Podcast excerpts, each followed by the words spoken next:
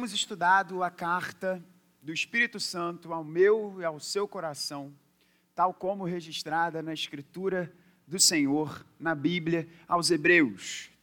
Temos falado dominicalmente, de forma majoritária, pelas manhãs, nesse texto bíblico, e hoje nós vamos continuar a estudar Hebreus.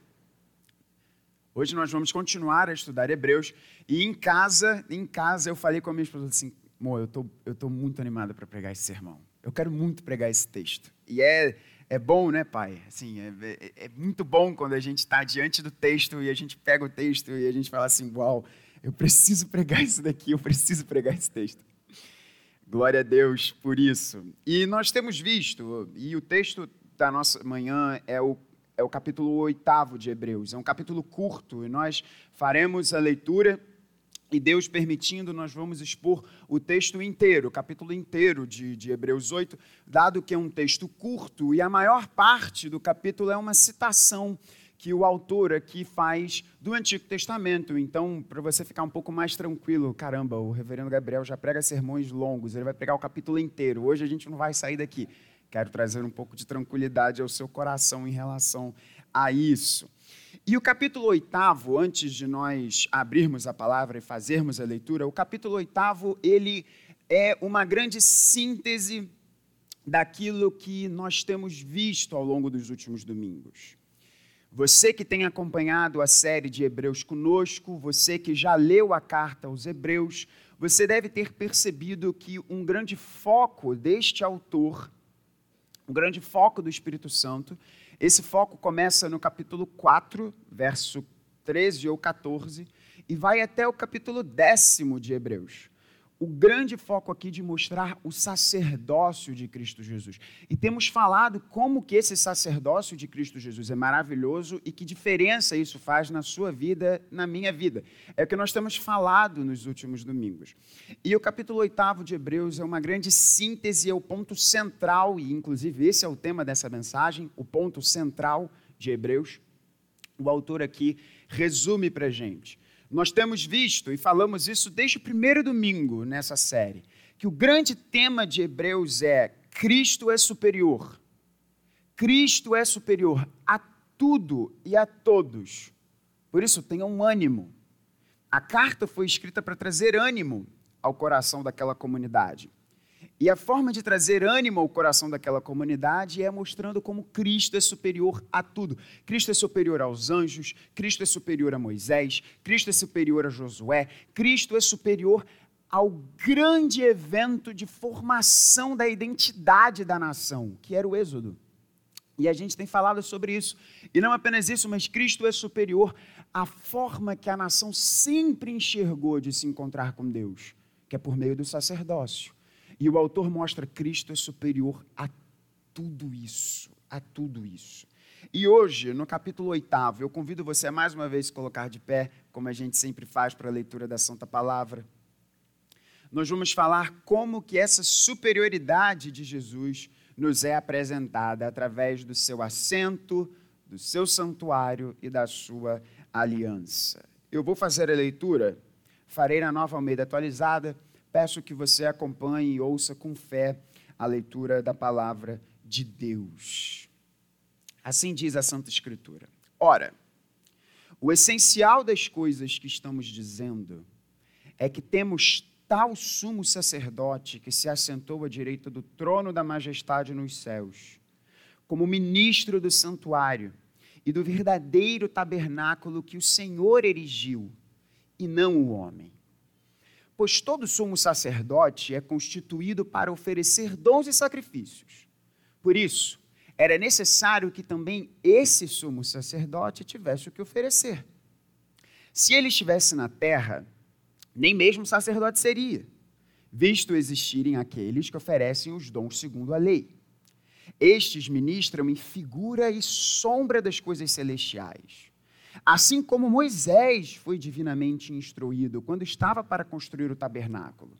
Pois Deus disse: tenha cuidado para fazer tudo de acordo com o modelo que foi mostrado a você no monte. Mas agora Jesus obteve um ministério tanto mais excelente quanto é também mediador de superior aliança instituída com base em superiores promessas. Porque se aquela primeira aliança tivesse sido sem defeito, de maneira alguma estaria sendo buscado lugar para uma segunda aliança. E de fato, repreendendo-os, diz: Eis aí vem dias, diz o Senhor, e firmarei nova aliança com a casa de Israel e com a casa de Judá não segundo a aliança que fiz com os seus pais, no dia em que os tomei pela mão para os tirar da terra do Egito. Pois eles não continuaram na minha aliança e eu não dei atenção a eles, diz o Senhor. Porque esta é a aliança que farei com a casa de Israel depois daqueles dias, diz o Senhor. Imprimirei as minhas leis na mente deles e as inscreverei sobre o seu coração. E eu serei o seu Deus e eles serão o meu povo. E não mais ensinará jamais cada um ao seu próximo, nem cada um ao seu irmão, dizendo: Conheça o Senhor, porque todos me conhecerão, desde o menor até o maior deles. Pois para com as suas iniquidades usarei de misericórdia, e dos, meus, e dos seus pecados jamais me lembrarei. Quando ele diz nova aliança, torna antiquada a primeira. Ora, aquilo que se torna antiquado e envelhecido está prestes a desaparecer. Essa é a palavra de Deus. Você pode se assentar. Texto glorioso, texto maravilhoso, em que nos mostra a superioridade de Cristo, a superioridade de Jesus. Em primeiro lugar, por meio do seu assento. Os versos 1 e 2 mostram aqui para gente a síntese daquilo que temos visto. E o último sermão que nós ouvimos na série de Hebreus foi uma mensagem maravilhosa, maravilhosa do nosso pastor, mostrando como que Jesus é um sumo sacerdote superior. E a argumentação muito engenhosa que o autor de Hebreus usa, que o autor de Hebreus faz, ele mostra que Jesus é um sumo sacerdote superior ao sumo sacerdócio levítico, na verdade, a todo o sacerdócio levítico, e ele usa uma figura misteriosa de um homem que só é nos é apresentado uma vez em Gênesis. E depois existe uma outra referência a este homem num salmo profético messiânico de Davi, que é a figura de Melquisedeque, o misterioso Melquisedeque.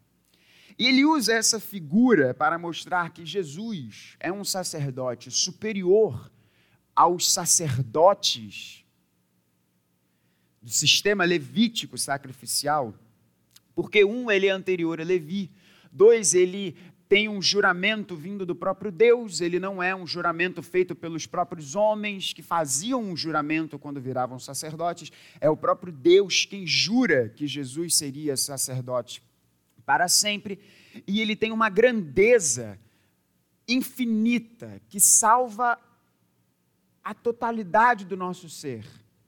E vimos isso no sermão passado. Ao contrário de um sacerdócio que era com base numa linhagem racial. E vimos isso. E eu, eu convido muito você, a, se você não está acompanhando, se você não estiver é, é, é, é, em dia aqui com a série de Hebreus, de você ouvir as mensagens anteriores, porque muito do que nós estamos construindo é com base naquilo que já foi colocado anteriormente. Então, para você não ficar um pouquinho perdido aí. Na verdade, até melhor do que você ouvir as séries é você estar presente no culto e acompanhar o sermão. Isso é muito melhor. Então, para você entender aqui, gente, o autor aos Hebreus está trazendo que Jesus é superior ao ápice do sistema religioso do povo judeu. Em resumo, é isso. O autor aos Hebreus está mostrando as peças fundamentais da antiga aliança, as peças fundamentais da forma do povo de Deus se relacionar com o Senhor no passado comparando com Jesus e mostrando: olha, Jesus é muito superior a tudo isso. E talvez para você, que não aí ficou anos estudando teologia e tal, talvez para você seja um pouco difícil ou um pouco árido de você ter isso muito claro na sua cabeça. Nossa, mas mais uma vez eles vão falar sobre sacerdote, sobre sacerdócio, sobre sacerdote. E nós não somos sacerdotes, né? Assim, é, nós pastores, nós não somos sacerdotes. A, a, a, teologia romana enxerga os padres como, como sacerdotes. Nós não somos sacerdotes. Nós somos iguais a todos vocês aqui. E graças a Deus por isso. A igreja, ela é a igreja ela é sacerdotal, mas eu não sou um sacerdote. Eu sou um servo de Cristo. Como você é meu irmão, como você é minha irmã. Então, talvez ter toda essa explicação de ah, sacerdócio e o sacerdote, o que, que o sacerdote fazia, pode ser um pouquinho distante para você. Mas a minha oração é que, à medida que nós falarmos um pouquinho sobre, um pouco mais sobre essas questões, Deus fale ao seu coração. Deus ensine a você e Deus toque em alguma parte do seu coração, da sua vida que esteja precisando ser tocada, que esteja precisando ser transformada por meio dessas coisas que nós vamos falar aqui nessa manhã.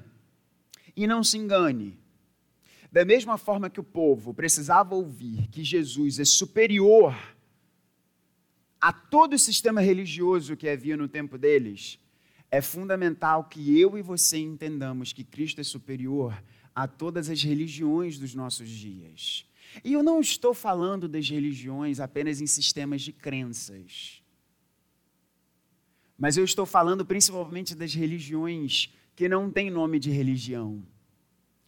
E quantas religiões existem no nosso dia, nos nossos dias, no nosso tempo, que não têm nome de religião, mas são verdadeiras verdadeiros sistemas de crenças e de sacrifícios, e a gente vê isso na política, a gente vê isso no trabalho, a gente vê isso no sexo, a gente vê isso em várias divindades, entre aspas, que se apresentam para nós e que muitas vezes nós fazemos sacrifícios em prol dessas divindades. Nós, não estou falando do povo de Cristo, estou falando da nossa cultura e é importantíssimo entender que Cristo é superior a todas essas coisas. Então vamos lá, feita essa grande introdução, essa longa introdução, vamos ao texto. E eu esqueci de colocar o cronômetro, coloquei só agora aqui. Então, se for um sermão de 50 minutos, ele vai contar só a partir de agora. Estou brincando, queridos. Vamos ver o que, que o texto diz. Ora, o essencial das coisas que estamos dizendo é que temos tal sumo sacerdote que se assentou à direita do trono da majestade nos céus. O primeiro ponto aqui de superioridade de Jesus é que Jesus está sentado. Pastor, por que, é importante falar que Jesus está sentado? Qual é o ponto? E tenha certeza, irmãos, é, foi isso daqui que me fez falar para a Nina: amor, eu preciso pregar esse texto. Eu tenho que pregar esse texto. Ler que Jesus é um sacerdote que está sentado para você e para nós pode não fazer muita diferença. Você está lendo o texto e fala assim: Jesus se assentou, legal. Você está sentado agora aqui me ouvindo. Mas para um leitor judeu, um leitor judeu que está ouvindo sobre a comparação de Jesus ser um sacerdote, de Jesus ser não apenas um sacerdote, mas ele ser o sumo sacerdote.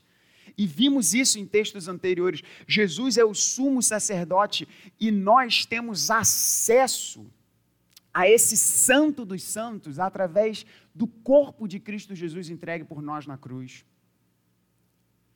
E um leitor judeu ouvindo isso, Jesus é sumo sacerdote. Ele é o verdadeiro sacerdote. Ele é um sacerdote superior a todos os outros. Se um judeu estivesse lendo aquilo, ele ia falar que ele se assentou. Não, como assim ele se assentou? Não, não, não, não, não. Isso aqui está errado. Por que, que um judeu teria esse choque? é importante você entender por que, que é tão majestoso que está sendo dito aqui. A gente precisa entender um pouquinho de, de Antigo Testamento agora, para fazer sentido. E vocês têm visto, irmãos, como que o autor dos Hebreus fala do Antigo Testamento o tempo inteiro.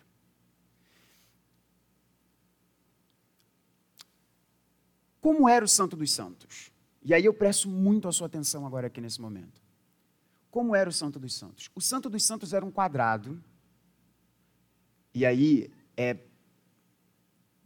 explodir a cabeça quando a gente vê no, no livro do Apocalipse a descrição da Nova Jerusalém como um quadrado, tal como o Santo dos Santos era descrito no Antigo Testamento, que já é uma coisa assim, tipo, uau.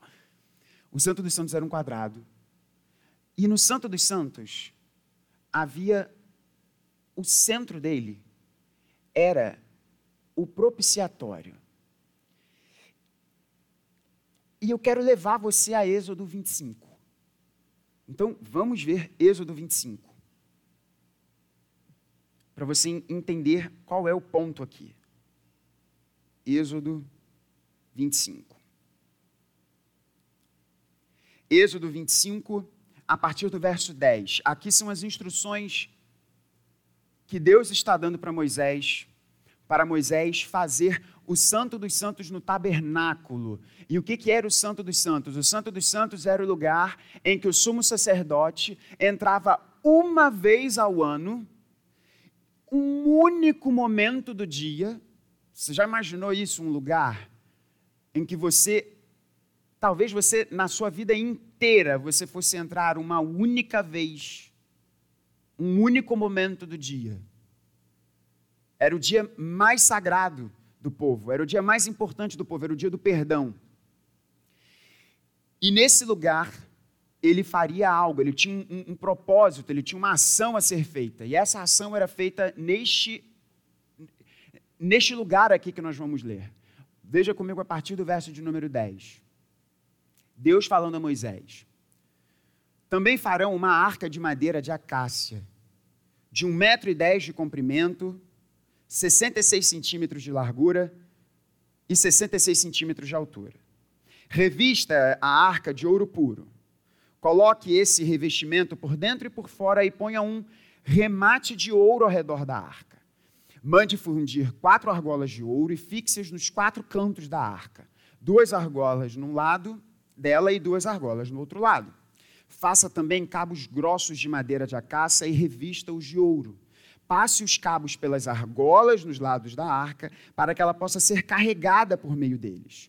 Os cabos ficarão nas argolas da arca e não serão tirados dela. E você porá na arca o testemunho que eu lhe darei. Faça também um propiciatório, presta atenção nisso, meu irmão, minha irmã.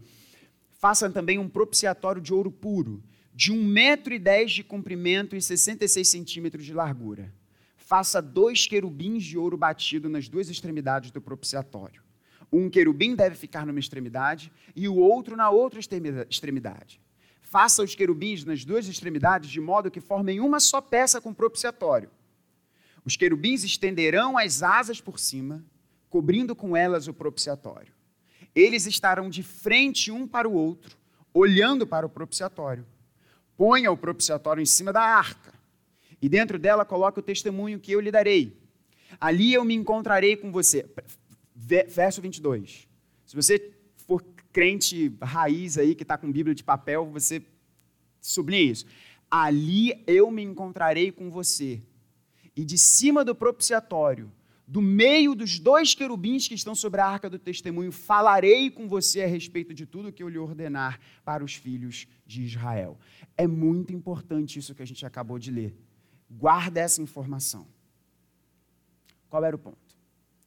No Santo dos Santos, e o Santo dos Santos, ele tinha tanto no tabernáculo, quanto depois o nosso pastor falou aqui sobre o templo que foi construído por Salomão, a mesma estrutura, a mesma estrutura, com materiais agora mais nobres, seria refletida no templo de Salomão. E essa arca aqui que nós lemos era colocada no interior do Santo dos Santos.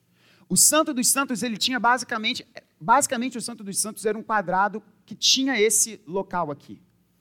E a gente, viu, a gente viu a descrição. A descrição era uma arca revestida de ouro, e sobre essa arca, irmãos, havia uma tampa grande.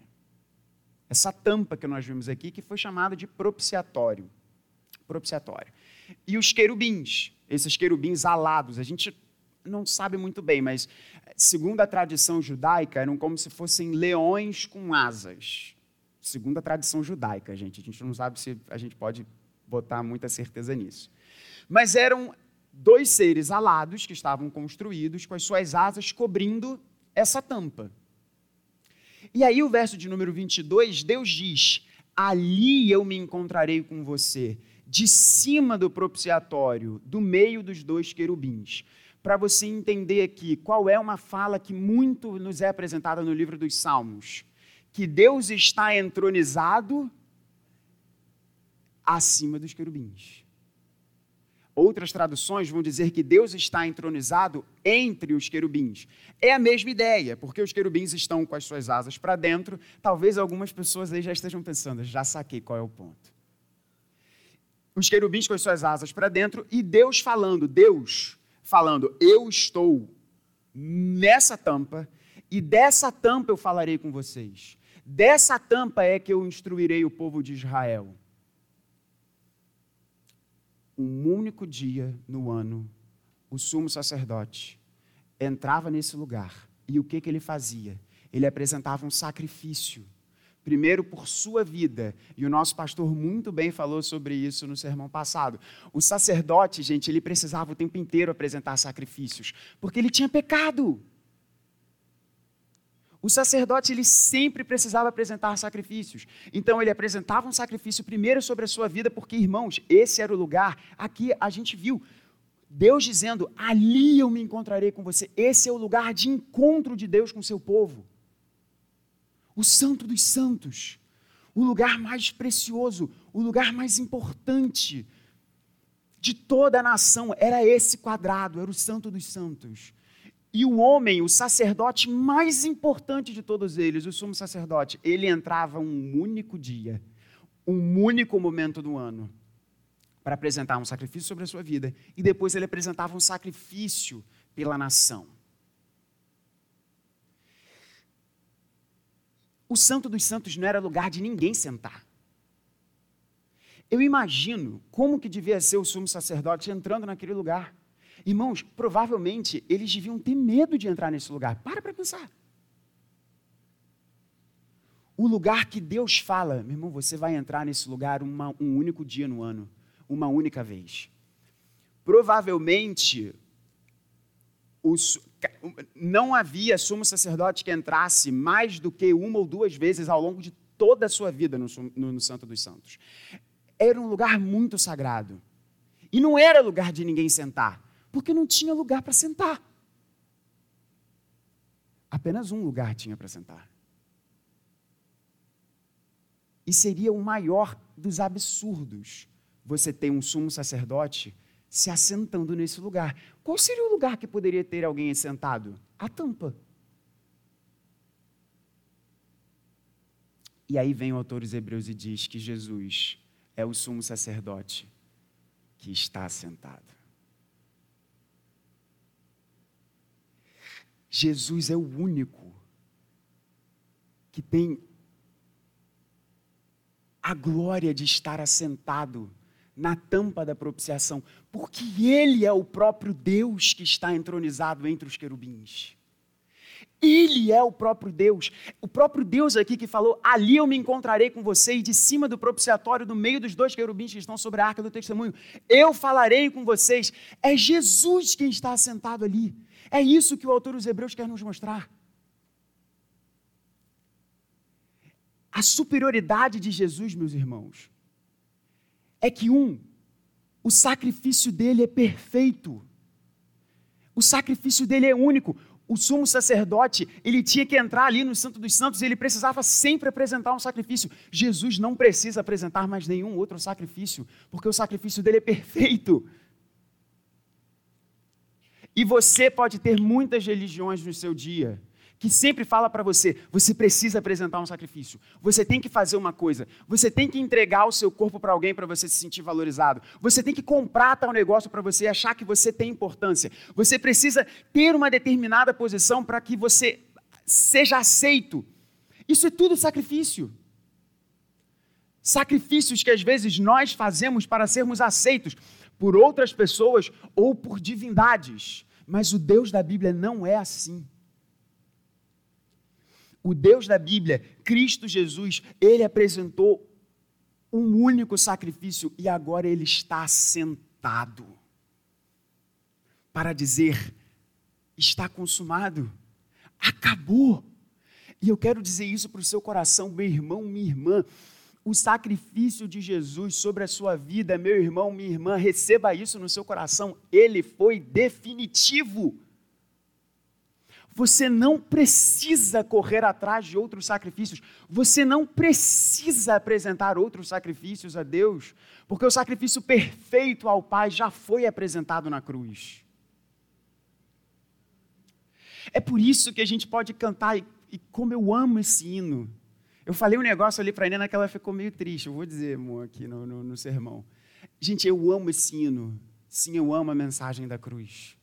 E eu falei para ela, amor, se Deus me chamar antes dele voltar, eu gostaria muito que a igreja cantasse esse hino no, no, no culto de ação de graças, né? Porque a gente, a gente agradece a Deus pela vida né, dos nossos irmãos. E eu fiquei ali, cara, como que eu gostaria que. Aí eu pensei, nossos filhos ali e tal, e ela ficou meio tristinha, né? Mas é por isso que a gente pode cantar, irmãos. Sim, eu amo a mensagem da cruz. Ela é a nossa glória. Por que, que ela é a nossa glória, irmãos? Porque ele é um sacrifício definitivo. Você não precisa comprar alguma coisa para ser aceito. Você não precisa dar o seu corpo a ninguém para ser aceito. Você não precisa eh, entrar em um movimento político ou econômico ou qualquer coisa que seja, porque Cristo ofereceu um sacrifício a Deus para você ser aceito por Ele. Definitivo. E nos nossos dias nós temos muitas falas de que ah, Deus pode ser encontrado de muitas maneiras. Não, só tem um que está assentado entre os querubins, e o nome dele é Jesus. Que grande sacerdote a gente tem, irmãos. Nossa, glória a Deus por isso. Mas não apenas o seu assento, não apenas o fato dele estar sentado, gloriosamente sobre essa tampa, ele, ele falando a nós, mas também o seu santuário. Ele não é apenas superior pelo seu assento, mas ele também é superior pelo seu santuário. É isso que o, o autor aqui quer nos dizer. Ele diz: Ele se assentou à direita do trono da majestade nos céus, como ministro do santuário e do verdadeiro tabernáculo que o Senhor erigiu, e não um homem. E aí o autor começa agora aqui, a partir do verso de número 3, a fazer mais uma vez esses contrastes que nós estamos vendo direto nas últimas mensagens. Ele diz: Pois todo sumo sacerdote é constituído para oferecer dons e sacrifícios. O que, que os sacerdotes faziam? Eles ofereciam sacrifícios pelo pecado e eles apresentavam ofertas, aqui os dons. Eram ofertas de gratidão a Deus. Os sacrifícios, eles eram animais que eram mortos, e esses animais depois eles alimentavam os levitas, porque vamos lembrar que os levitas eles não tinham terra, né? Eles viviam exatamente do templo. E tinha uma coisa muito interessante no Antigo Testamento, que as famílias, quando elas queriam agradecer a Deus por alguma coisa, elas preparavam refeições. E essas refeições, elas eram apresentadas no templo e depois as pessoas comiam aquilo. Que costume bacana, né, da gente pensar. A gente está feliz, quer agradecer a Deus por alguma coisa, a gente dá um banquete e convida os irmãos para que comam junto conosco. É, é muito belo isso. E o sacerdote era aquele que consagrava. Ele então tanto fazia o sacrifício em prol de pecados, como ele também consagrava as ofertas que as famílias traziam como gratidão a Deus como gratidão a Deus. E é isso que Jesus faz. Jesus ofereceu o seu corpo como sacrifício definitivo e Jesus apresenta a nossa vida ao Pai como louvor a Ele. Não é isso que Jesus fala, por exemplo, em João, quando diz que o Pai deu a Ele os seus e os que, de, os, os que o Pai deu a Jesus, Ele os guardou todos, para que Ele, Jesus, nos apresente, para que ele, Jesus, apresente a esses a quem o Pai deu, ele está falando da gente, como ofertas ao Pai. É exatamente isso que o texto aqui está dizendo. Nós somos a oferta de louvor a Deus. Isso é muito maravilhoso, gente. Já foram para pensar nisso? Nós somos a oferta que Jesus apresenta a Deus. E antes disso, trazer um peso sobre a sua vida. Antes de você pensar, nossa, mas que oferta medíocre eu sou. Não é esse o ponto. Às vezes a gente a gente tem que ter muito cuidado com esse, com esse pensamento de sempre nos colocar. Eu estou tentando escolher as palavras porque parece meio teologia de coach, mas não é isso. Teologia bíblica. Nós precisamos entender que nós não somos suficientes e nós precisamos de Deus. Ao mesmo tempo, nós precisamos também entender que nós somos a menina dos olhos de Deus. E temos o seu amor, temos o seu carinho. Nós somos o tesouro particular do Senhor. Ele que é o criador de todas as coisas, mas ele fala de vocês, de nós. Nós somos o tesouro de Deus.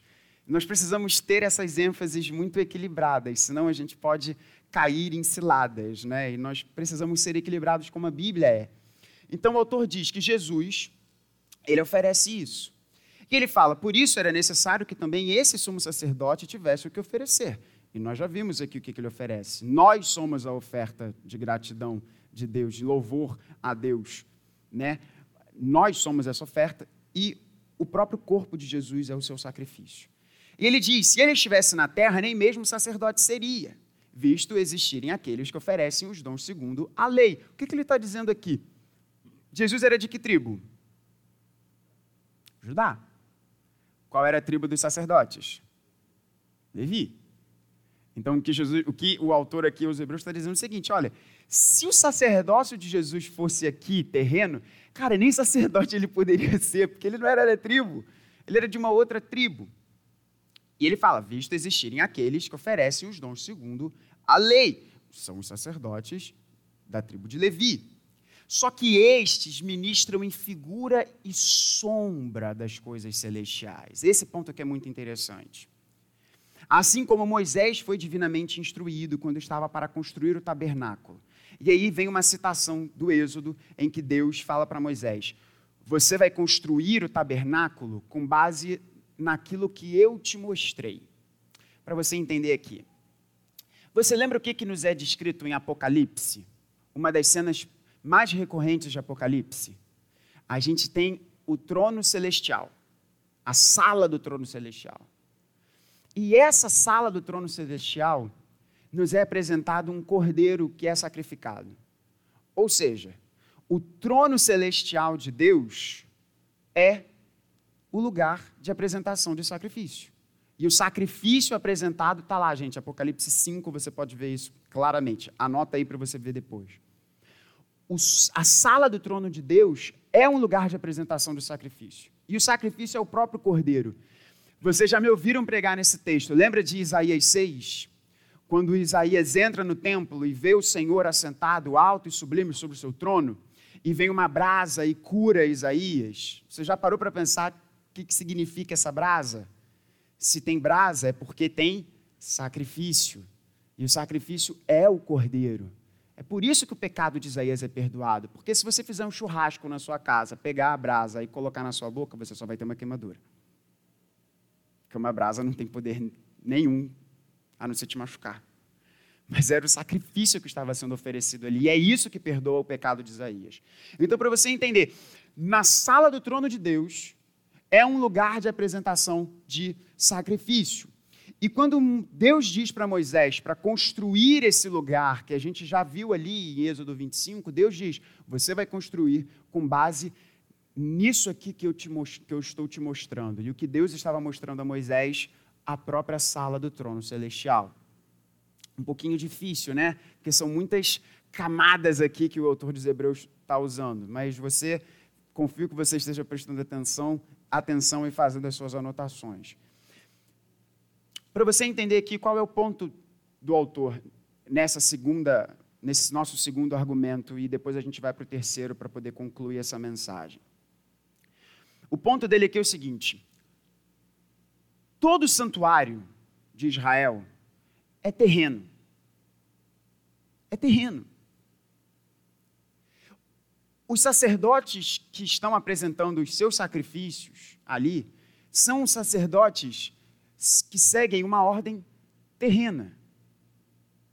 Cristo Jesus, ele é o sumo sacerdote que não está ministrando num lugar terreno, mas ele está ministrando num santuário que é celestial. E por que que isso é muito importante, irmãos? Isso é muito importante porque igrejas podem ser falhas. Na verdade, deixa eu ser mais preciso aqui. Homens e mulheres que constituem a igreja, que a igreja ela nunca falha, porque a igreja é o corpo de Cristo. A igreja é a noiva do Senhor.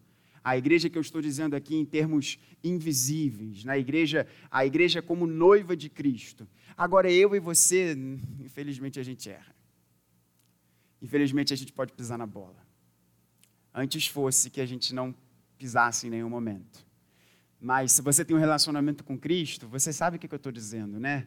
Às vezes a gente faz aquilo que a gente não quer fazer, e aquilo que a gente sabe que a gente deveria fazer, a gente não faz. E a gente fica pensando, Senhor, até quando? Até quando a gente vai ficar dessa forma, assim? Volta, Senhor, me dá um corpo novo glorificado, me dá um, um entendimento glorificado para eu não pecar contra Ti. Porque, irmãos, isso aqui, isso é terreno. Nosso pastor falou sobre guerras. Eu vi um vídeo muito lindo de uma comunidade ucraniana e eles estavam cantando Canção do Apocalipse que a gente canta aqui na igreja, digno é o Cordeiro, que foi morto, santo, santo ele é. Eles estavam cantando em ucraniano, né?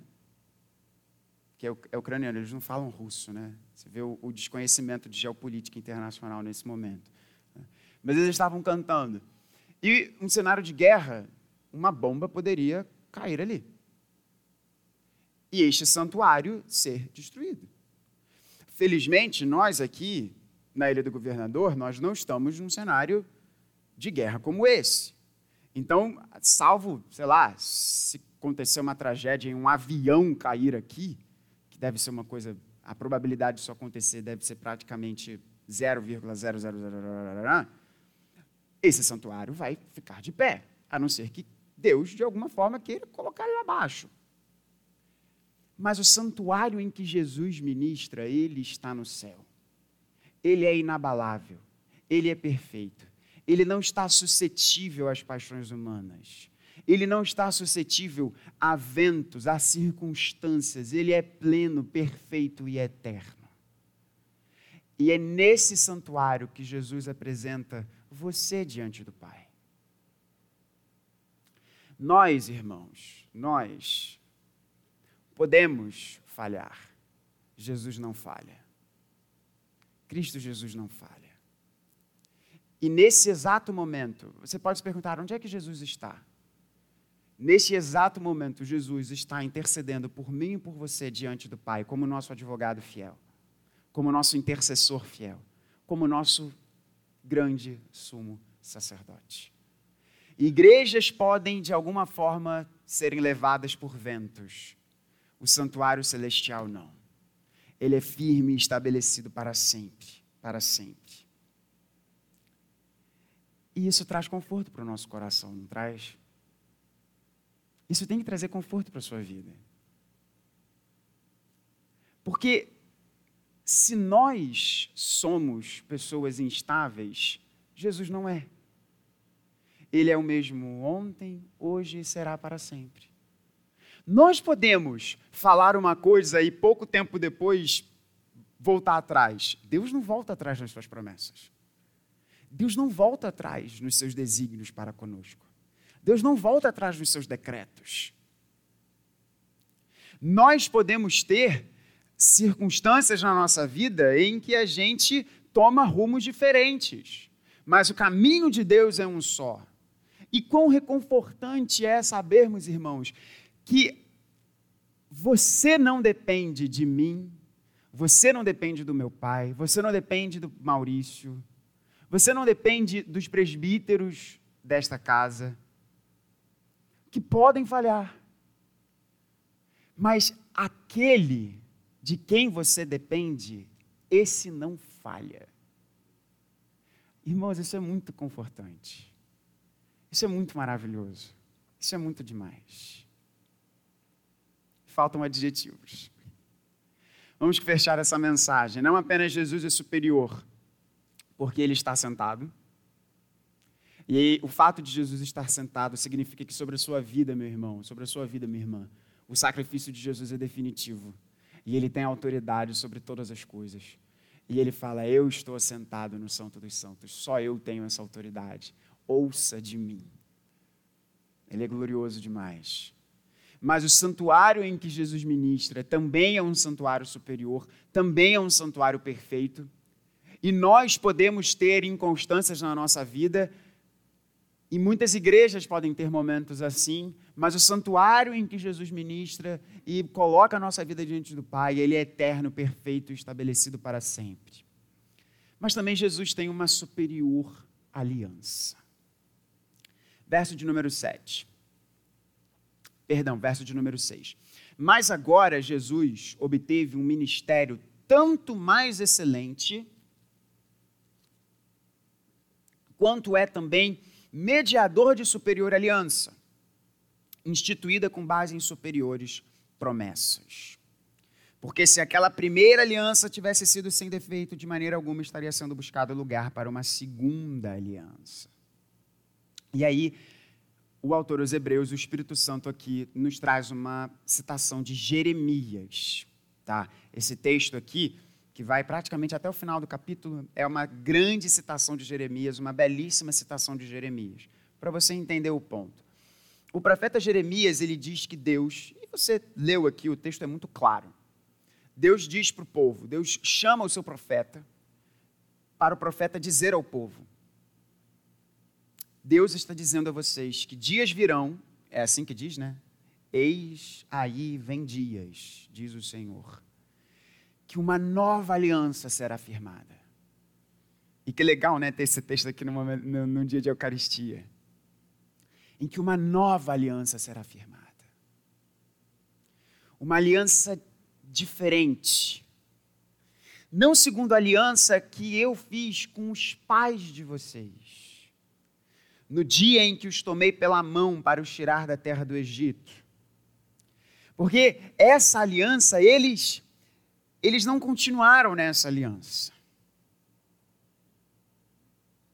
E Deus diz: Eu não dei atenção a eles. Deus é claro ao mostrar que eles não foram fiéis à aliança. E eles, como nós, sofremos as consequências do nosso pecado. E no verso de número 10 ele diz: esta é a aliança que farei com a casa de Israel. E vem mensagens gloriosas aqui. Se você parar para prestar um pouquinho mais de atenção, fizer uma leitura um pouco mais detida sobre as qualidades dessa nova aliança, é maravilhoso isso. Deus diz: Eu vou imprimir as minhas leis no seu coração. As minhas leis não estarão mais numa tábua de pedra, mas elas estarão no, elas estarão no coração. Eu vou escrever as minhas leis no coração.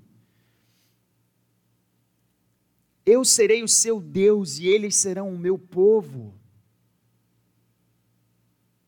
Não haverá mais a necessidade de alguém dizer conhece a Deus, porque Deus será conhecido. Todos me conhecerão, desde o menor até o maior deles. E Deus diz: com as suas iniquidades eu usarei misericórdia, e dos seus pecados eu jamais me lembrarei. Aí qual é o bacana? A gente tem essa promessa. E aí vem o Espírito Santo e diz: Sabe quem é o mediador dessa nova aliança? E o que, que significa mediador? A palavrinha aqui, no grego, é mesetes, se eu não me engano. E, aí, e ela é a junção de duas palavras. É a junção de uma ideia de caminho e um. Então, um não no sentido de unidade, né? mas um no sentido de você, de, de ser o meio para que um caminho seja feito. Qual é a ideia? Que, essa é meio que a ideia geral dessa palavra, tá? no grego aqui. O que, que o autor dos Hebreus está dizendo? Está vendo essa promessa que foi feita? Está vendo essa promessa que Deus falou lá atrás, dizendo: Eu vou usar de, com misericórdia, eu vou usar de misericórdia para com as iniquidades deles, eu não mais me lembrarei dos seus pecados, eu vou ser o seu Deus, eles serão o meu povo. Essa promessa, essa aliança, que não é como a aliança dos nossos pais, porque olha, os nossos pais, eles desobedeceram a Deus, eles ficaram pelo caminho. Está vendo essa gloriosa promessa? Ele diz aqui: Jesus é o mediador, Jesus é aquele que faz a ponte entre nós e essa gloriosa promessa. Ele é o mediador dessa aliança, dessa nova aliança que Deus, que Deus prometeu. E aqui eu vou falar uma coisa que vai agradar o nosso pastor. Isso não lembra muito o que Paulo diz quando ele fala que só há um mediador entre Deus e os homens. Cristo Jesus, homem. É exatamente essa mesma ideia aqui. Irmãos, existe algo muito maravilhoso preparado para você. E a ponte para esse algo maravilhoso é apenas uma. É aquele que diz, é aquele que disse: Eu sou o caminho, a verdade e a vida. Existe uma promessa gloriosa esperando você. Uma promessa não de guerra, mas uma promessa de paz uma promessa não de tribulação, mas uma promessa de descanso.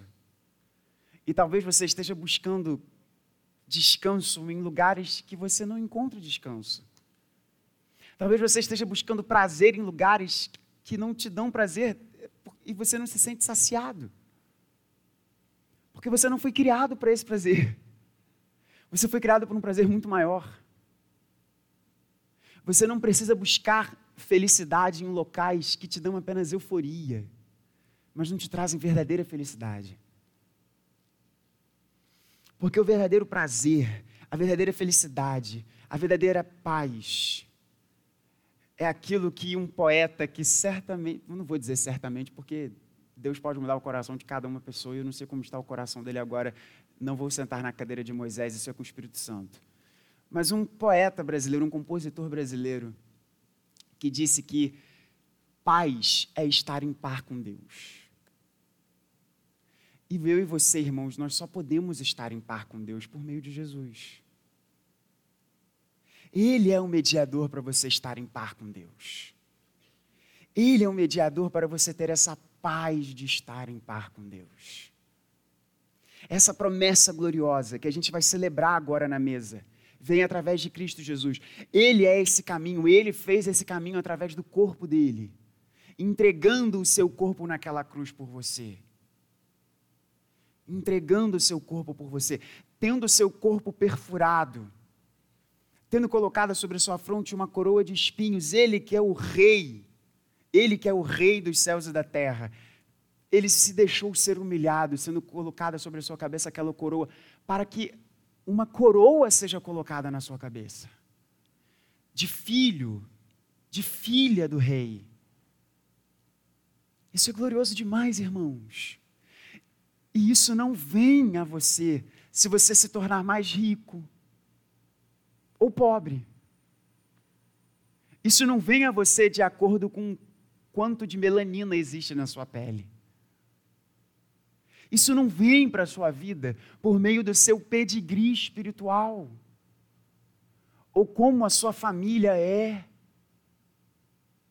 Isso não vem por você se você está numa posição correta do lado da rua, entre tantas divisões que a gente faz. Esse destino glorioso vem para você através de Jesus. Esse destino glorioso está disponível a cada um de nós aqui, irmãos. De graça. Não tem preço, porque, como a gente cantou, eu e você, nós nunca vamos saber quanto custou ver os nossos pecados naquela cruz. A gente não sabe, mas a gente sabe quem pagou esse preço. Cristo Jesus com a sua morte. Eu quero fechar com uma ilustração, convidando você para a mesa para essa aliança. E você deve ter percebido que eu falei pouco da aliança, porque é o tema dos próximos sermões. Então foi só um, um gostinho aqui de quero mais. O C.S. Lewis, e sempre ele nas ilustrações, ele tem uma ilustração muito interessante. Eu quero deixar você pensando nessa ilustração. Quando ele fala sobre as sombras, e o autor dos Hebreus gosta muito dessa, dessa expressão, e olha que coisa interessante, Paulo também usa. Eu estou tô, tô, tô, tô, vendo aqui. Paulo usa essa mesma expressão lá em Romanos, Romanos 3, se eu não me engano. Quando o autor do Novo, os, os autores do Novo Testamento falam sobre essas sombras e, e, e falam sobre as sombras desse mundo e o que Deus, como sendo a verdadeira luz, tem a nos oferecer. Ele fala uma coisa muito interessante. Ele diz que todos nós devemos fazer um esforço e pensarmos em nós, por um momento, como pequenas crianças. Lembra quando você era criancinha? Né? Estou vendo aqui o Guido trazendo o Joaquim. Pensa você pequenininho. Né? O Joaquim ainda é bem pequenininho, mas daqui a pouquinho ele vai ficar um pouco mais. Se bem que ele é muito esperto, porque eu vejo os stories que vocês postam, eu fico babando, babando. Mas pensa só, você é um pouquinho mais velho do que o nosso glorioso Joaquim. E aí, Guido e Carla vão para o mercado. Eu vou usar, vou pegar a Carla porque mãe, porque mãe é superior do que nós homens nesse negócio, então tá certa aqui a expressão. Ele já sabe qual é a sombra dela. Ele já sabe o cheiro dela. E você sabe o cheiro da sua mãe. Você sabia desde pequenininho. O cheiro, a voz, a presença. E aí, vamos fazer o esforço aqui do C.S. Lewis. Você está no mercado. Você vai para o mercado com a sua mãe. E aí, a sua mãe, sendo atarefada, tendo que fazer mil coisas ao mesmo tempo, vai pegar um negócio e você, por um momento, fica sozinho. E aí você vê uma sombra. E aquela sombra pode te trazer conforto, porque você vê que é a sombra da sua mãe é a sombra da sua mãe. Qual é a sacada dele? Nós muitas vezes vemos sombras do que Deus tem a nos oferecer. O que o C.S. Lewis fala é que a gente não tem que se contentar com a sombra da nossa mãe, porque é só uma sombra. Traz conforto para a gente porque a gente vê que a nossa mãe está ali. Mas uma mãe amorosa, vendo que o seu filho está com medo, o que, que ela vai fazer? Ela vai, vai pegar o filho, ela vai atrás do filho, para que o filho não fique apenas vendo ali a sombra. Ele está vendo a sombra da mãe, ela sabe que a mãe está ali perto. E o que traz conforto é porque a mãe está perto. Porque ela sabe que a mãe vai pegá-la, vai estar tá próximo a ele. Qual é o ponto para você entender aqui, para você pensar nisso? Eu quero muito que você pense nisso. Nós nos contentamos com sombras do que Deus tem a nos oferecer. A gente olha para sombras de felicidade e a gente quer essas sombras de felicidade quando existe um sol de felicidade e prazer para cada um de nós. Nós buscamos sombras de aceitação dos nossos grupos. Quando existe um sol dizendo eu quero abraçar você. Nós nos contentamos às vezes com sombras de segurança quando nós temos o Rei dos Reis, o Senhor dos Exércitos, o Rei dos Exércitos, dizendo: por que, que você vai ter medo? Tudo do Antigo Testamento era sombra comparado ao que Jesus tem a nos oferecer. E eu fecho essa mensagem dizendo a você: não se contente com sombras.